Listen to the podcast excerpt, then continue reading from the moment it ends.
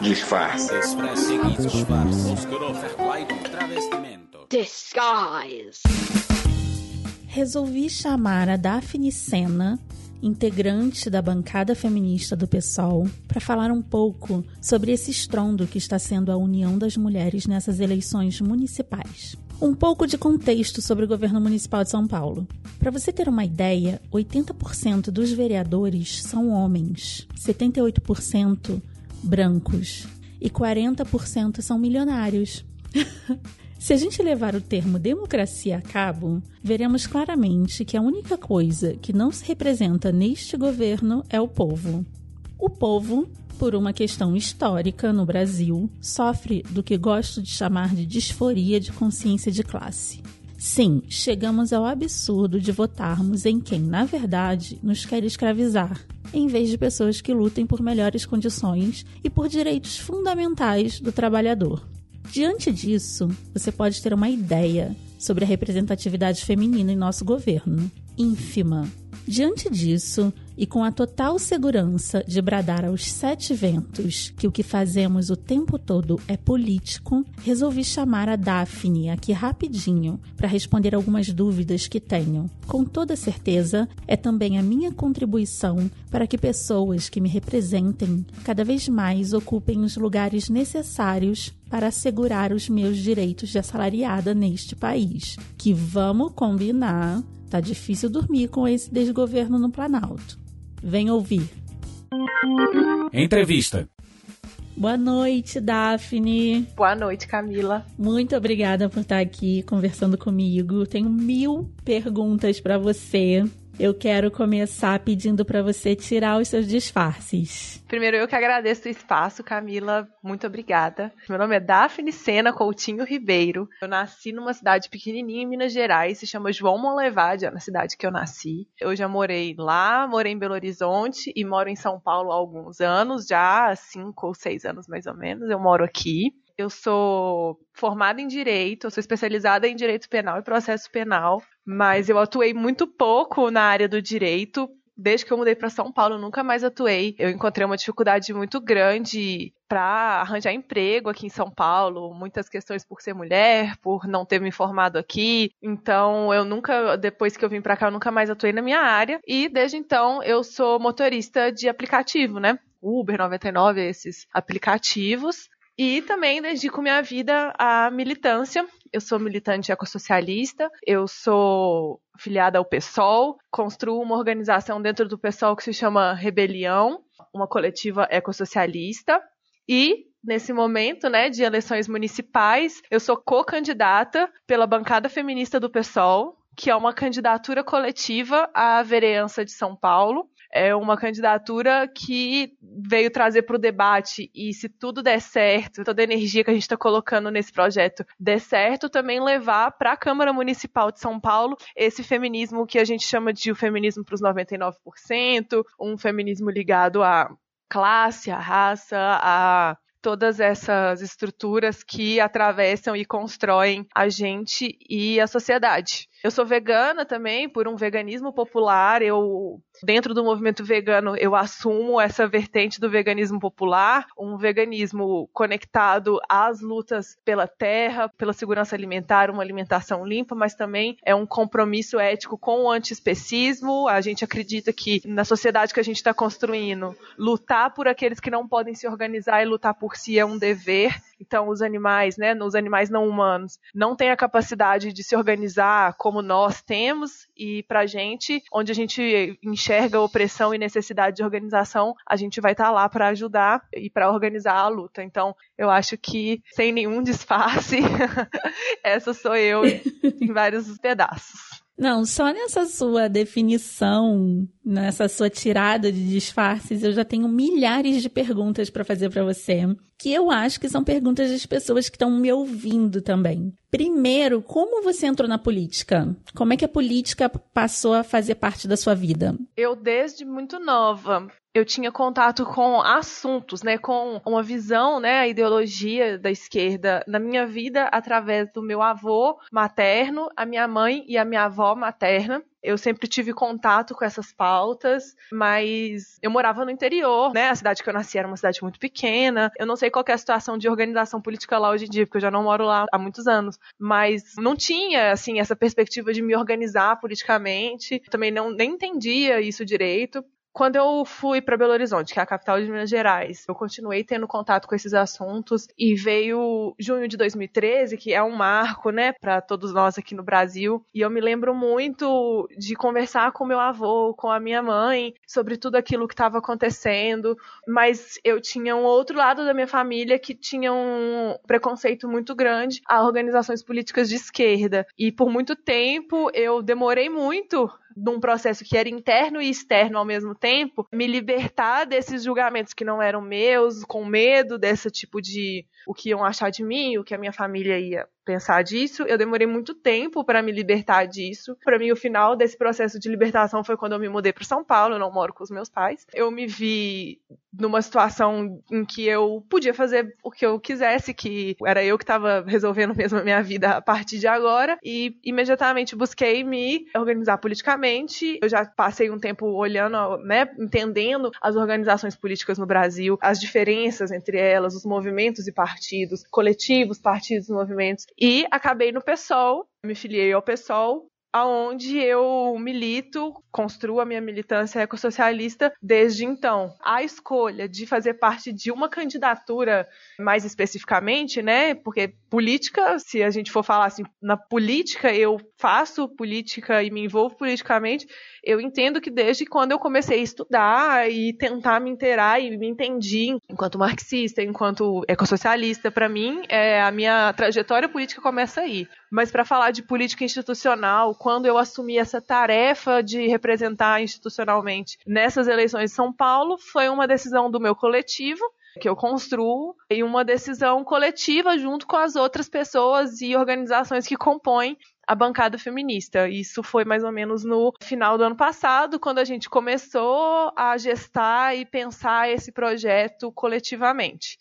E desde então eu estou aí nesse desafio que é representar estar nesse projeto que é, me traz muito orgulho. E o que, que é ecossocialismo, que você falou várias vezes e que é uma bandeira recorrente né, nos discursos dos candidatos do PSOL? Sim. O ecossocialismo ele é uma vertente do pensamento marxista. Dentro do marxismo, né, a gente entende o socialismo como uma fase de transição para o comunismo, né? É uma fase onde a gente vai estar tá organizando a sociedade e todas essas novas formas de sociabilidade para um outro mundo, que é o que a gente chama de comunismo. E o ecossocialismo, ele é uma vertente do pensamento marxista que pensa essa transição para o socialismo e para o comunismo de uma forma muito específica, a partir de várias coisas que tanto Marx deixou para gente nos seus escritos, tanto os escritos econômicos quanto todos os outros escritos, é uma tradição sim marxista, né? Hoje em dia a gente vai ter muita gente falando que é revisionista, etc., mas não é, é uma tradição sim marxista. A gente tem uma visão muito especial da nossa relação com a natureza e como essa relação nossa é permeada pelo capitalismo, ocorre uma ruptura metabólica. Isso não é algo que acontece com o tempo, o capitalismo ele impõe uma ruptura metabólica no relacionamento que nós, seres humanos, organizados em sociedade, temos com a natureza. É insustentável que a sociedade humana, né, que os humanos consigam continuar sobrevivendo sob o capitalismo nesse planeta. E a partir daí a gente tem uma série de elaborações. O ecossocialismo é relativamente novo, se a gente for olhar no tempo histórico, né? O capitalismo é novo, é, se a gente for olhar no tempo histórico, né? Mas o ecossocialismo ele é uhum. novo, uhum. ele não é uma tradição antiga, ele é muito arejado, muitas discussões novas. A gente ainda faz muitas elaborações, mas a gente tem essa visão de retomar um relacionamento que seja harmônico e que seja sustentável, não no sentido de sustentabilidade que a gente está acostumado a ver nesse sistema que a gente vive, mas numa sustentabilidade real, onde a natureza não esteja aqui para ser destruída e geradora de lucro para 1% da população, enquanto 99% sofre os desgastes da natureza e todo o revés que esses desgastes trazem. Além de tudo, são oprimidos, dominados, explorados, né? Todos nós, classe trabalhadora, e não vem esse lucro da onde essa produção está vindo. Então, o ecossocialismo é essa luta, é uma luta anticapitalista com o foco estratégico, um horizonte estratégico de ter sociedade, ter mundo para a gente transformar, porque não vai ter revolução se o mundo não tiver condições para a gente viver, se a sociedade não tiver aqui mais, não adianta, né? Fazer revolução para ninguém. Pois é. A gente chegou num ponto do capitalismo que exatamente o que você falou, não vai ter mundo para contar a história, né? Essa necessidade de fazer as coisas sustentáveis e de repensar nossas formas de nos alimentarmos, de consumir, de tudo, é na verdade uma necessidade, não é frescura, né? É uma questão de sobrevivência mesmo da raça humana. E eu fico, eu sou historiadora de formação e eu amo estudar a parte do Brasil pós-30, que foi um grande projeto, né, da tomada de poder das classes dominantes no Brasil. E que de lá para cá foi um longo projeto para fazer com que a população brasileira, os jovens, acreditassem que a política não serve para nada, né? Que a política é uma coisa negativa, que sinônimo de política é corrupção. Só que não é. Então agora eu vejo um levante dos jovens, das pessoas se reapropriando da política, com um pano de fundo super complicado, que é por conta desses golpes que a gente sofreu, né, desses problemas políticos que a gente vive, mas eu tenho visto isso. Você tem essa mesma sensação que eu? Eu entendo que a gente está passando por uma reorganização no Brasil, né? A gente viveu processos que deixaram marcas, né, profundas não só nas organizações políticas, mas na população não organizada também, né? Todos os processos que a gente viveu, por exemplo, da Copa no Brasil, de junho de 2013, tudo isso deixou marcas que hoje a gente, nessa eleição, agora que eu tô mais envolvida diretamente, assim, enquanto co-candidata, a gente vê muito disso que você tá falando. Muita gente, ah, com política hoje eu não vou mexer, não me envolvo com isso, como se política fosse algo sujo, algo que não se não se mexe e isso já foi até mais forte há um tempo atrás, né? Há um tempo atrás isso estava muito mais forte e agora a gente vê as pessoas percebendo algo que a gente fala muito na bancada feminista, que não tem espaço vazio na política. Se a gente não está fazendo, lutando, ocupando esses espaços, mas não apenas ocupar, ficar lá e ocupar esse espaço e achar que está tudo bem, ocupando esses espaços com propositura política popular, radicalmente popular, vai ter alguém que vai estar tá lá ocupando com propositura política radicalmente antipopular. E eu acho que o governo Bolsonaro esse governo né, neofascista, que impõe o neoliberalismo para a gente a todas as custas, o conservadorismo, a destruição da natureza mais do que nunca, algo que deixa as pessoas emotivas, até as pessoas mais que até outro dia nem ligavam para isso, é de uma tristeza profunda o que está acontecendo. Eu acho que isso já bateu em alguma parcela da população com essa mensagem: se eu não estiver lá, vai ter quem vai estar por mim. E quem vai estar por mim, muito provavelmente, vai ser alguém com esse projeto de poder dominante que já está em curso discurso desde a formação das nossas classes aqui no Brasil eu acho que essa mensagem já bateu em algumas pessoas, já chegou em algumas pessoas e eu tenho visto isso. Eu moro em São Paulo, então aqui, né, a gente tem a campanha para a prefeitura do Guilherme Boulos e da Luiz Erundina, que é uma campanha radicalmente popular, que movimenta as pessoas, é uma campanha movimento de verdade, e eu tenho visto muito isso das pessoas se reanimarem, de entenderem a mensagem de que se elas não estiverem lá, se elas não se envolverem com esse processo, vai ter alguém e vai ser a mesma pessoa que sempre esteve, que nunca fez nada por nós. E a gente pode ver isso muito nas pesquisas, por exemplo, de, como é que fala, popularidade do próprio governo Bolsonaro, né? Aqui em São Paulo nós temos uma alta rejeição ao governo Bolsonaro. E no Rio de Janeiro, por exemplo, ele ainda tem uma aceitação muito boa, o que me leva, né, a perceber que esse desenvolvimento dessa coletividade ela se dá desigualmente pelo Brasil, que é um país muito grande, que é um país com uma diversidade muito grande de até de conjunturas políticas, dependendo do estado e tudo mais. E eu acho que isso leva, né, a esse fenômeno que é alguns lugares termos já esse movimento de retomada política, de construir uma não só uma resistência, mas um movimento que leve a um avanço de direitos da nossa classe. Em outros estados ainda não, em outros lugares ainda não. A nossa esperança e porque a gente se envolve e a gente acredita tanto na campanha do Guilherme Boulos e da Luiz Erundina aqui em São Paulo é porque a gente acredita que São Paulo, em São Paulo não tem só paulistano, né? São Paulo é um polo de atração da população do Brasil inteiro. Então, entendendo a importância que essa cidade tem, sem descartar a importância que os outros lugares, né, todos os outros lugares têm no Brasil, a gente acha que daqui a gente consegue iniciar um movimento de resistência e avanço nosso sobre a classe que nos oprimiu até o momento. Então, eu tenho visto isso com muita clareza, isso que você falou aqui em São Paulo, essa retomada da consciência política, da vontade de se envolver politicamente e se organizar. Isso tem sido muito claro para mim e eu realmente milito muito para isso, para que a gente consiga levar isso para o resto do país e em cada lugar a gente iniciar uma resistência local nos nossos territórios, nos nossos espaços e de avanço também, porque só resistir e não lutar para derrubar essa miséria que é o, o sistema capitalista também não adianta. A gente precisa de ter uma solidariedade intergeracional aí de pensar um mundo para quem vem depois, né? E ter um mundo, né? A gente tá falando de ecossocialismo, ter um mundo para quem vem depois, né? Ter onde viver, né? Porque a gente não tem outro planeta para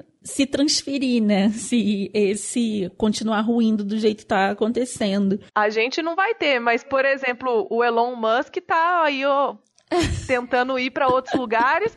E você pode ter certeza que na nave dele não tem lugar pra gente.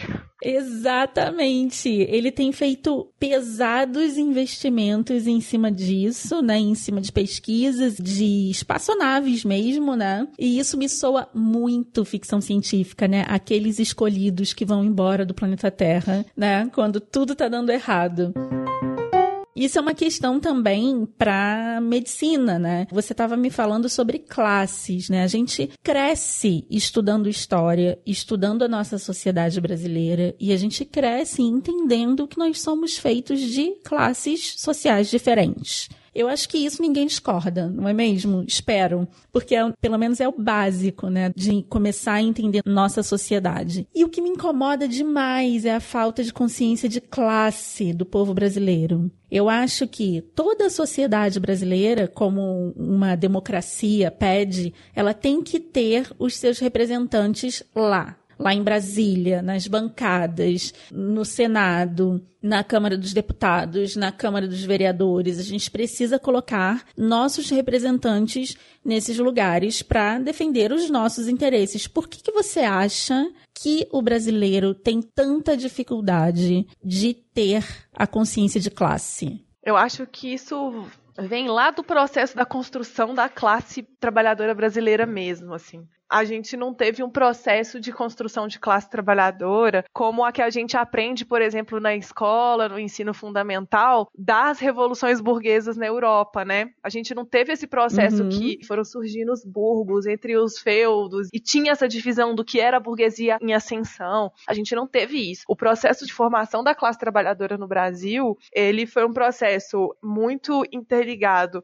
com o processo de escravidão, com o que é hoje em dia. A gente já faz a crítica acertada do que foi essa falsa abolição da escravidão no Brasil. E a gente nunca teve uma revolução burguesa. A gente não teve isso. Florestan Fernandes explicou isso muito bem pra gente no livro A Revolução Burguesa no Brasil como o nosso processo ele foi completamente atípico, muito atravessado por várias outras determinações do sistema, né? Então, essa própria formação atípica e a ideologia, o sistema de ensino, né, que continua aplicando a ideologia hegemônica, que só conta pra gente como a formação de classe aconteceu na Europa, faz a gente ter uma confusão de identidade de classe aqui mesmo no Brasil. A gente opera nessa confusão de identidade de classe. E outra coisa que também dificulta muito é não entender de fato que é classe. É a gente entender classe enquanto uma questão de posse, ah, é quem tem dinheiro, burguês é quem tem dinheiro. Uma inversão completa de valores de entender que quem alcança alguns direitos que deveriam ser de todos, que aquilo é o burguês e não o que está escolhendo para quem vai dar direito e para quem não vai dar. A gente também vive nessa confusão de ligar classe estritamente a dinheiro, a posse. E eu acho que isso causa todo um imaginário de estratificação social, que é o que a gente viu muito nos últimos anos, que a classe média se achar muito mais próxima da burguesia do que da classe trabalhadora, sendo que ela é estritamente classe trabalhadora. Sinto muito dar essa notícia para toda a classe média, assim, né?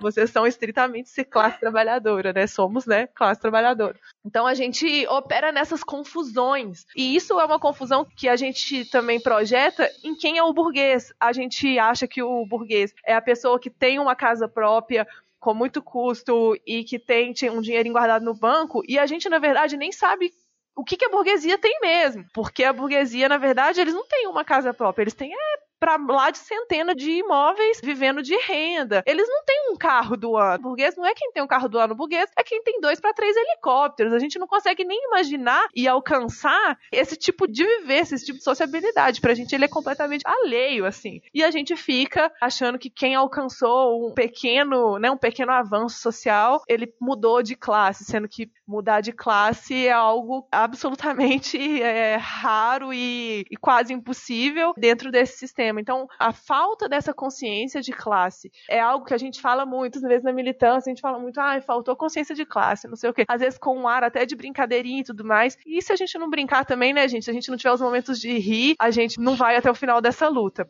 Mas a gente tem que ter muita consciência também que a população não tem consciência de classe, não é porque ela não quer. O sistema opera de uma forma para que a gente não se entenda enquanto unidade e não nos organize, porque organizados nós somos muito perigosos. Então, enquanto a gente entender que a gente, quão menor for o grupo, que a gente se identificar, melhor quanto mais separados nós estivermos e nós não nos identificarmos e podermos nos organizar, melhor para que esse sistema continue acontecendo. Então, quando a gente fala da bancada feminista, a gente fala do feminismo que é classista, que ele é radicalmente classista, isso causa muito medo. Isso causa medo, inclusive, no movimento feminista liberal, por exemplo, porque a gente está aumentando, está levando a potência do movimento feminista lá no alto, que é um movimento feminista tão radicalmente popular que ele, engloba os nossos camaradas homens na luta, educando eles enquanto a importância da nossa luta, mostrando para eles que nós estamos essencialmente na mesma luta, que sem a nossa luta, sem a luta feminista, eles também não vão alcançar a sociedade emancipada que eles estão buscando. Então a gente eleva a potência. Então a consciência de classe é algo que, de fato,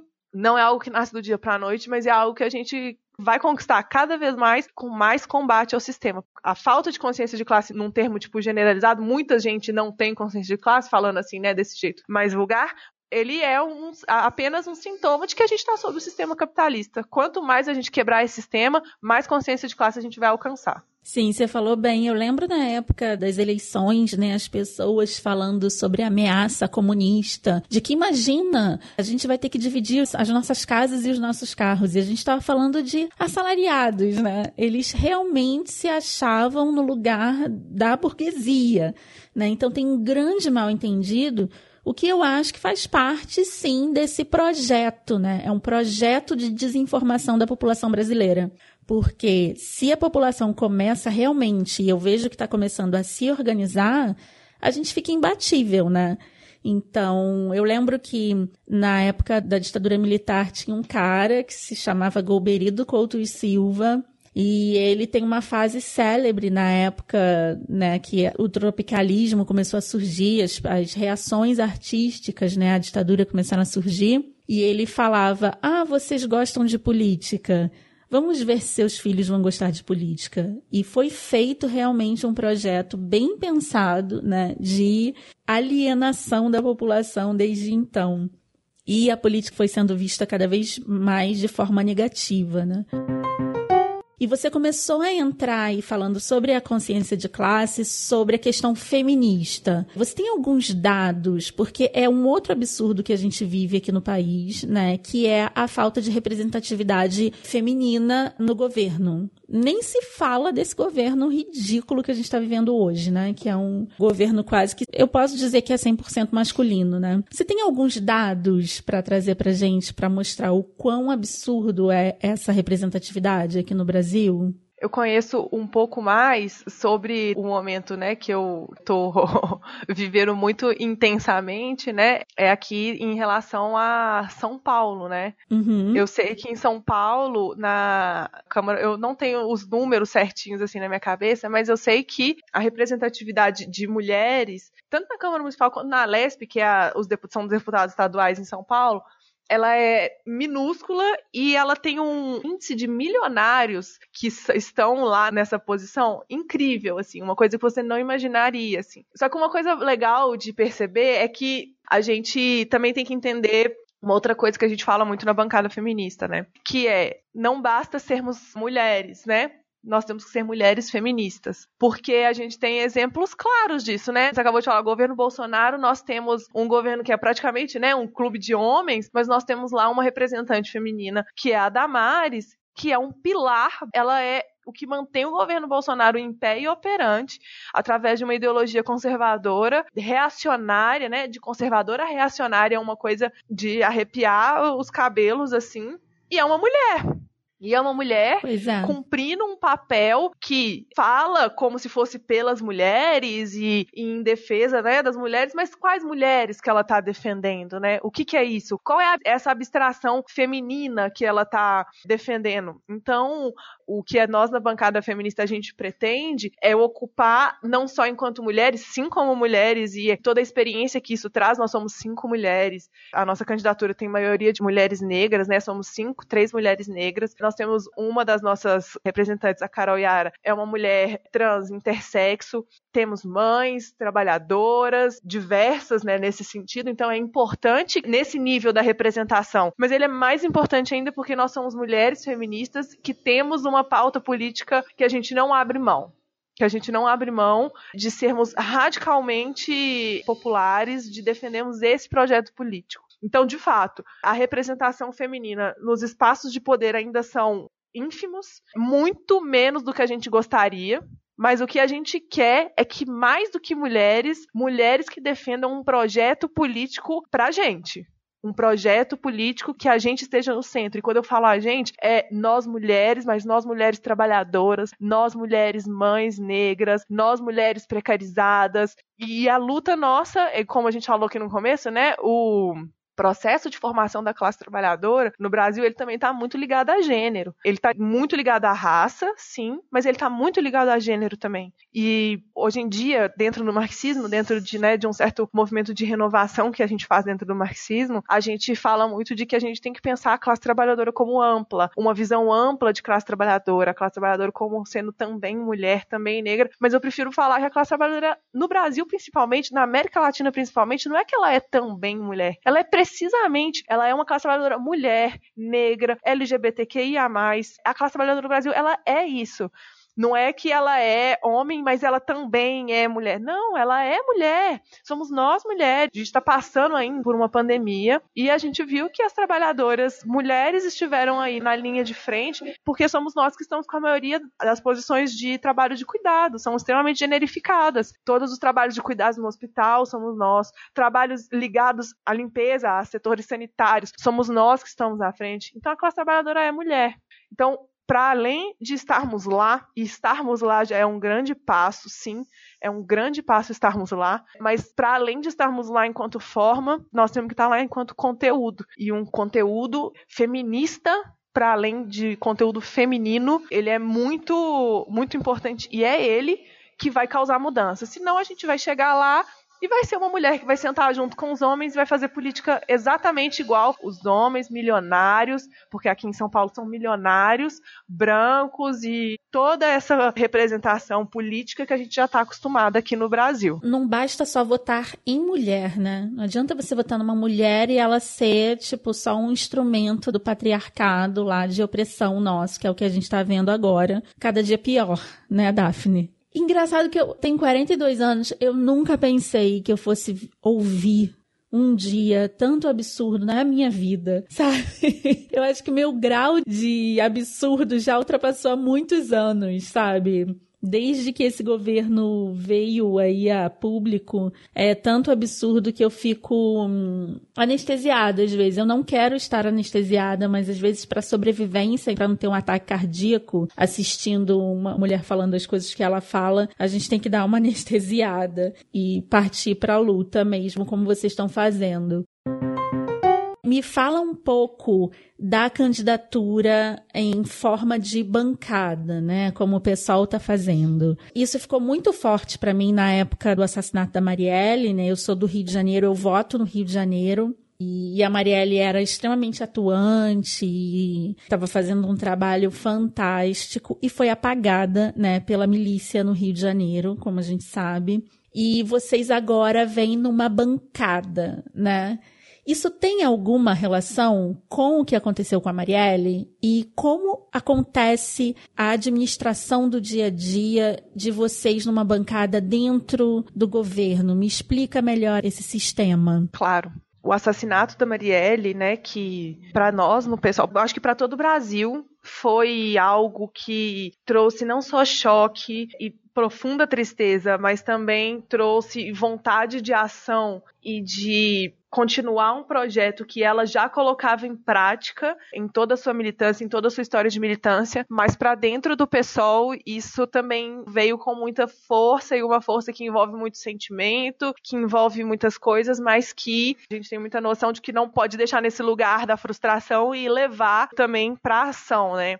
o formato coletivo para a bancada, ele vem para gente como um projeto que nasce na semente que a Marielle plantou, mas a bancada feminista, ela vem de uma reflexão. Para quem não conhece, a bancada feminista, toda candidatura coletiva tem que obedecer à lei eleitoral, então a gente tem uma de nós é a nossa representante legal, é quem a fotinha vai aparecer quando digitar na urna e é quem né, se tudo der certo no mandato, vai ser quem vai proferir votos, quem vai estar naquele espaço que é o parlamento tudo mais. Essa pessoa pra gente é a Silvia Ferraro. A Silvia Ferraro é uma militante há muitos anos, uma militante feminista de muitos anos. Ela foi candidata ao Senado pelo PSOL aqui em São Paulo nas últimas eleições e teve uma votação muito expressiva, mas a gente sabe, né, que para entrar como senador tem que ter um absurdo de voto, é um negócio tipo muito difícil, mas a Silvia teve uma votação muito boa. Se eu não me engano, foi a melhor votação do pessoal aqui em São Paulo. E vendo essa expressividade da primeira candidata ao Senado mulher do PSOL aqui em São Paulo e vendo essa potência que isso elevou e se expressando em votos e se expressando em apoios, a Silvia entendeu que só ela,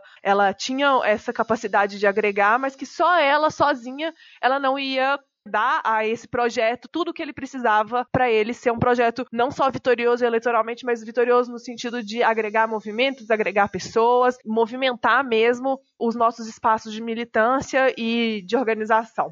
Então, a partir daí, ela faz essa reflexão e começa a conversar com outras de nós que hoje formamos a bancada feminista do PSOL, para formarmos esse coletivo e organizarmos essa candidatura coletiva. E a intenção nossa sempre foi organizar o um maior número de movimentos, mulheres que estivessem envolvidas em movimentos sociais e uma diversidade de movimentos sociais que justificassem a gente falar, nós estamos e nós queremos esse espaço lá porque a gente quer levar a voz desses movimentos sociais para lá. Os movimentos sociais hoje em dia não têm espaço, né? São poucos, né, espaços institucionais para lutar pelos seus avanços de direito e também pela resistência da retirada de direitos que a gente está vivendo agora com o governo Bolsonaro, né? Então a gente queria uma diversidade de representações, não só na identificação, né? Nós temos uma maioria de mulheres negras, nós temos uma composição que tem mulher trans, intersexo, mulheres trabalhadoras, mas que também mulheres envolvidas em movimentos diferentes. Então, o movimento ambiental está representado, o movimento vegano está representado, o movimento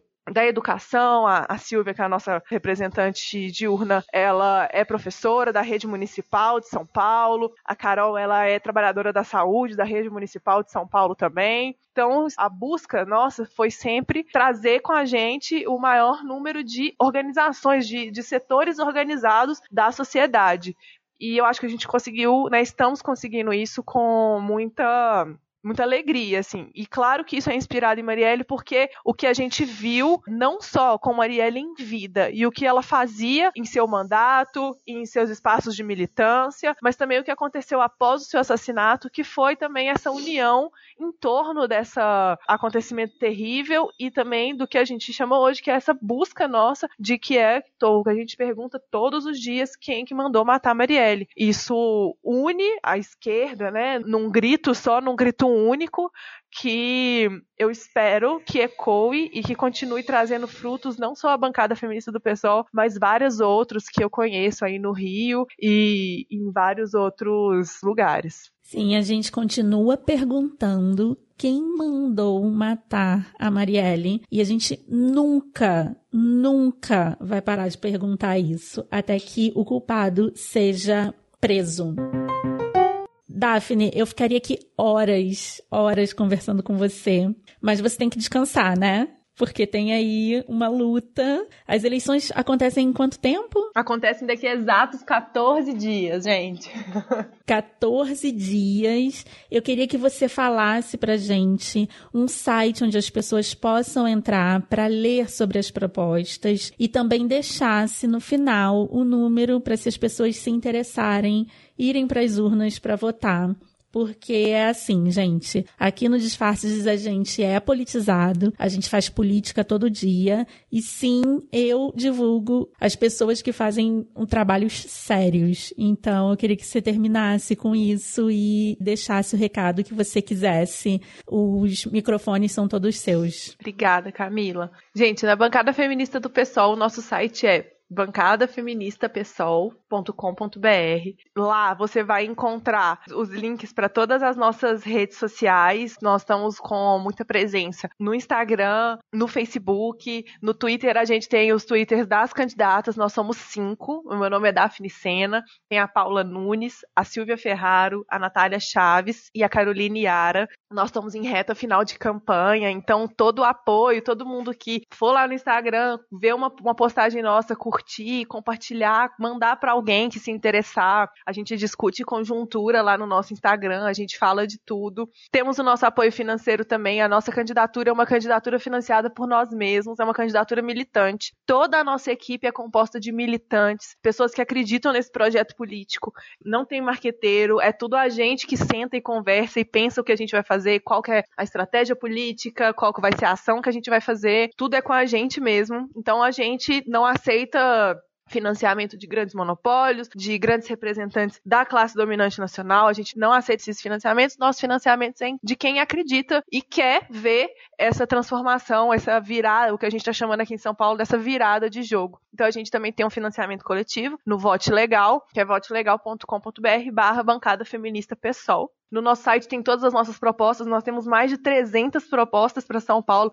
Coisa para fazer aqui em São Paulo tem demais, então a gente queria escrever mais, mas para reunir, separar é, todas essas propostas, nós temos um programa ambiental, eu que sou ecossocialista, eu tenho muito orgulho do programa ambiental que a gente está propondo. E é isso, eu queria convidar todo mundo a conhecer, indicar para alguém que mora em São Paulo para conhecer também, para a gente fazer essa mudança e iniciar essa mudança radical que São Paulo precisa e colocar dentro da Câmara Municipal os movimentos sociais populares que já constroem e se organizam e que lutam e que agora na pandemia a gente viu muito que foi, mesmo com pandemia, foi nas periferias, levou cesta básica, alimentou a população, forneceu materiais para limpeza para a população fomos nós, movimentos sociais, que fizemos, que mantivemos tudo isso, fomos nós, que juntos com os nossos aliados na Câmara de Deputados lutamos pelo auxílio. Não foi Bolsonaro que deu auxílio emergencial pra gente, fomos nós. Nós conquistamos, isso foi conquista nossa. E tanto foi conquista nossa que logo, logo ele conseguiu cortar pela metade. O que a gente quer é levar essa potência, quem está sempre lutando pelos nossos para a Câmara Municipal de São Paulo, para daqui a gente partir por um movimento de resistência e avanço nacional. Então, eu convido todo mundo a conhecer a bancada feminista do PSOL e agradeço muito, Camila, pelo espaço. Qualquer lugarzinho que a gente puder falar desse projeto aqui, para mim, é a primeira vez, eu nunca disputei eleições, essa é a minha primeira vez, e eu tenho muito orgulho da minha primeira vez já ser dessa forma, coletiva e feminista. Vocês enchem o meu coração de esperança, de verdade. Qual o número de vocês na, nas urnas? O nosso número é 50900. 50900, bancada feminista do PSOL. Quando digitar 50900, vai aparecer a foto da Silvia Ferraro e vai estar escrito Silvia da bancada feminista somos nós, pode apertar verde que vai ser a gente. Meu coração tá cheio de esperança, embora eu não vote aqui em São Paulo, mas eu vivo, né, nas duas cidades, Rio e São Paulo. Eu queria votar em duas cidades, mas não pode, né? Então, mas eu me encho de esperança porque tudo que acontece em São Paulo reverbera pelo país inteiro. Então, vocês me matam de orgulho. O que vocês precisarem de mim, eu estarei sempre a postos para ajudar. Viu, Daphne? Muito, Muito obrigada. obrigada. Um bom descanso para você. Descanso entre aspas, né? Que eu sei que você não vai descansar nos próximos 14 dias. Não, eu vou terminar aqui, vou fazer mais coisa. 14 dias é muito pouco tempo para um mundo de mudança que a gente quer. Então vale a pena o cansaço. É isso aí, gente. Muito obrigada, Daphne. Um beijo. Obrigada. E aí, o que acharam? Com certeza se você se interessar mais por política e der uma estudada, vai achar pessoas que verdadeiramente te representam. Quem é você na sociedade? Não esquece que mesmo que você ganhe 100 mil reais por mês, ainda é um assalariado. Não esqueçam também de que, em uma sociedade com grandes diferenças sociais, não se há paz. Quanto maior o abismo social, pior a violência. Não esqueçam de que o planeta não está mais aguentando a gente. Somos o parasita. Faça um scanner de você mesmo. Quem é você e quem você está colocando lá no Congresso para te representar? Não, não é porque é a mulher que te representa. Vide a Damares, uma mulher no governo defendendo a opressão de quem? De nós mulheres. Fiquem espertos, somos muitos, somos maioria e adianta sim a luta. Vimos, na época de nossa Constituinte, as demandas das congressistas mulheres serem atendidas em mais de 80%. Ah, é, nossa Constituição foi sim feita no processo de redemocratização do país. Portanto, é legítima e teve participação popular. Espero que tenha deixado a cabeça de vocês pegando fogo, como tá a minha. E contem comigo para o que precisarem. O diálogo aqui sempre estará aberto. Afinal, este é o nosso propósito. Se você quiser nos ajudar a continuar ou melhorar este podcast, nos apoie no Catarse ou no PicPay. Nosso endereço no Catarse é catarse.me barra disfarcespod. E no PicPay vocês nos acham dentro do aplicativo como Disfarces Podcast. Todas as referências, links e citações que fizemos neste e em outros episódios estão listados no nosso site, o disfarces.com.br. Não deixe de assinar a nossa newsletter, porque por ela, uma vez por mês eu mando tudo organizadinho: episódios, links, indicações e ainda tem promoção para comprar os livros e e-books mencionados. Fazemos parte da família Central 3. Disguise. Esse podcast foi editado por Domênica Mendes.